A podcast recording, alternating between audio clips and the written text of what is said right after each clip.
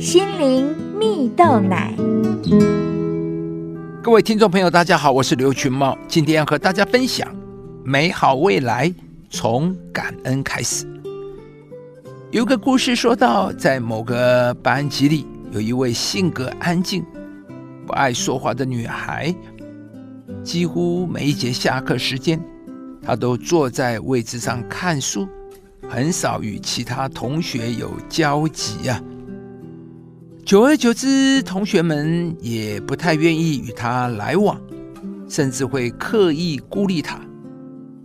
这位女孩的家庭背景也非常复杂，爸爸有酗酒的习惯，妈妈长期受到精神疾病的困扰，家里的经济情况也很拮据啊。当班级导师结束女孩的家庭访问后，便把女孩的全部情况提交给了辅导室啊。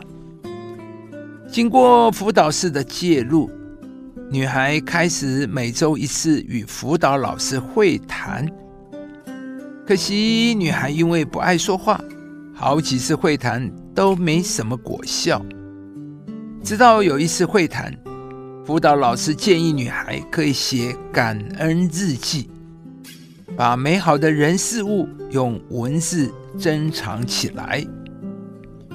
女孩听了这个建议后，每一天都很用心留意身边发生的事情，并细细体会自己在这当中的感受、想法。辅导老师和班级导师都发现，女孩整个人笑容变多了。也愿意更多的开口说话，与同学们呢不仅能和谐相处，甚至可以融入群体，一起聊天玩耍。这是因为感恩日记不仅只是记录，更是让女孩看见自己是被爱的，生活充满希望，即便身处劣势的家庭环境，仍然可以抱着信心积极向前迈进啊！亲爱的朋友，生活中的每一个美好都值得纪念。故事中的女孩虽然还只是个学生，生活里不一定会遇到什么重大的好事，但她却是在日常微小美好中找到了治愈的力量。圣经里，当上帝带领以色列人进入迦南地前，上帝使约旦河里的水。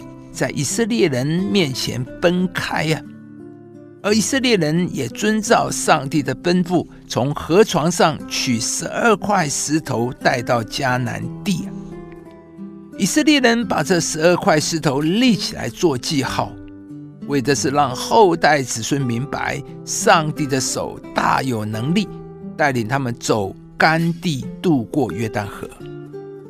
可以看见，这十二块石头是要再次提醒以色列人，上帝是他们的神，要永远的敬畏，也是鼓励刚刚进到新地方的以色列人，不要惧怕接下来的征战，因为上帝是以色列军队的元帅。亲爱的朋友，当你在家庭、职场或学校中失去了平安与盼望时，你期待上帝。加添力量给你吗？故事的场景是以色列人为着上帝超自然的带领立起石头为记号。当以色列人征服新的土地后，也不断的回到这个记号中，纪念上帝是得胜的神，归切颂赞、尊贵与荣耀给上帝。今天，上帝要在你的生命中做一件新事。当你开始注意周遭大大小小的感恩。这些感恩就像是你生命中一块一块的垫脚石，在踩空，或想更像一层楼，及时的补足你一切缺乏。你也将拥有不同的眼光，看见这些感恩给予你的勇气、爱和温暖，使你活出一天新事一天的人生。要常常喜乐，不住的祷告，凡事谢恩，因为这是上帝在基督耶稣里向你们所定的旨意。亲爱的朋友，如果您喜欢这支影片，邀请您于 YouTube 频道搜寻“心灵蜜豆奶”，并按下订阅，领受更多祝福和生活的智慧。